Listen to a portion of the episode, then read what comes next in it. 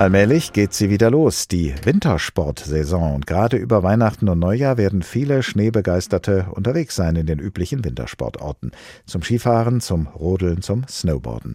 In diesem Jahr ist aber alles teurer geworden, so auch in den Wintersportorten. Und hinzu kommt, dass Skifahren zum Teil sehr energieintensiv ist. Wenn zum Beispiel die Skipiste künstlich beschneit werden muss, weil kein echter Schnee gefallen ist, dann verschlingt das nicht nur Euros, sondern eben auch Kilowattstunden. Vor der Sendung habe ich mit Professor Jürgen Schmude gesprochen. Er ist Professor für Wirtschaftsgeographie und Tourismusforschung an der Universität München. Herr Professor Schmude, einerseits sparen viele Menschen Energie, wo sie nur können, und andererseits sollen im Wintersport Unmengen Strom und Wasser für den künstlichen Schnee verbraucht werden. Ist der Wintersport sowas wie das gallische Dorf von Asterix, das sich von der Energiekrise drumherum nicht vereinnahmen lässt?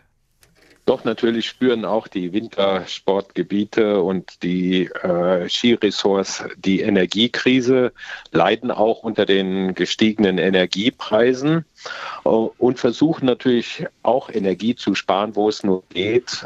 Das Tempo der Skilifte wird verlangsamt, die Skiheizungen, äh, die Sitzheizungen abgeschaltet, äh, um eben Energie zu sparen. Auf der anderen Seite muss man aber auch konstatieren, dass Schneekanonen mittlerweile Energie sparsamer geworden sind, auch nicht mehr so wasserintensiv, wie sie noch vor ein paar Jahren waren. Also man darf dann nicht nur schwarz und weiß malen. Andererseits wird das Problem, um das es ja hier geht, nicht äh, kleiner, sondern eher größer. Die Winter werden immer wärmer. Äh, was bedeutet das dann irgendwann für die Skigebiete, wenn es sozusagen auch immer aufwendiger wird und deswegen vielleicht auch immer unwirtschaftlicher, Wintersportbedingungen künstlich zu schaffen? Ja, das Problem ist, dass wir durch den Klimawandel immer seltener die Situation vorfinden, dass wir die Schneekanonen anstellen können.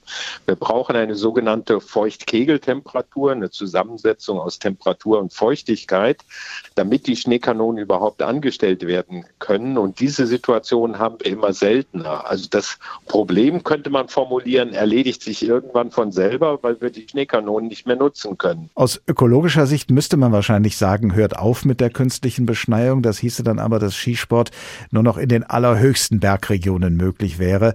Wäre das denn aus Ihrer Sicht im wahrsten Sinne des Wortes ein Ausweg?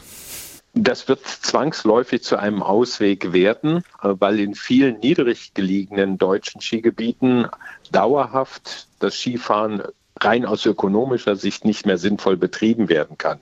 Wir gehen in unseren Szenarien davon aus, 2050 in Deutschland noch zwei Skigebiete haben werden, Garmisch und Snebelhorn. In allen anderen Skigebieten wird es früher oder später nicht mehr sinnvoll sein, aus ökonomischer Sicht das Skifahren weiter zu betreiben.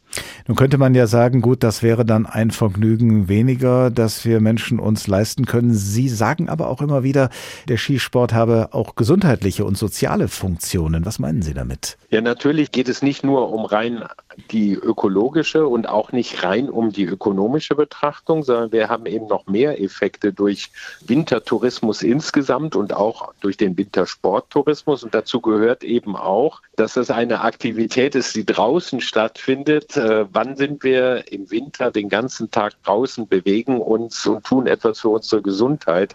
Also das sind auch Aspekte, die man mit berücksichtigen muss. Insofern ist es ja zunächst mal oder es klingt zunächst mal ermutigend, dass einige einige Skigebiete jetzt schon damit werben, besonders ökologisch oder nachhaltig zu arbeiten. Das würde ja sozusagen Verschiedenes unter einen Hut bringen können.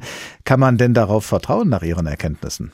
Man muss dann dabei berücksichtigen, auf was sich diese Aussage bezieht. Also wenn die Aufstiegshilfe durch nachhaltig erzeugten Strom betrieben wird, dann ist das positiv. Aber wir müssen berücksichtigen, dass auch beim Skifahren der überwiegende Teil des Reisefußabdrucks durch An- und Abreise erzeugt wird. Das heißt, der Verbraucher kann einen Beitrag leisten, indem er halt nicht fünf Tagesausflüge macht, sondern einmal für fünf Tage anreist. Damit äh, ist schon sehr viel getan. Welche Zukunft hat der Wintersport aus Ihrer Sicht? Der Wintersport hat eine Zukunft. Ich bin also nicht der Totengräber des Wintersporttourismus, aber primär nicht in Deutschland. Wir werden eine Konzentration auf Skigebiete haben, die in Österreich liegen, in der Schweiz, in Italien, in Frankreich. Und in Deutschland werden die Destinationen langsam umsteuern müssen. Es wird auch einen Wintertourismus geben, der aber nicht mehr so stark auf den Wintersporttourismus ausgerichtet ist.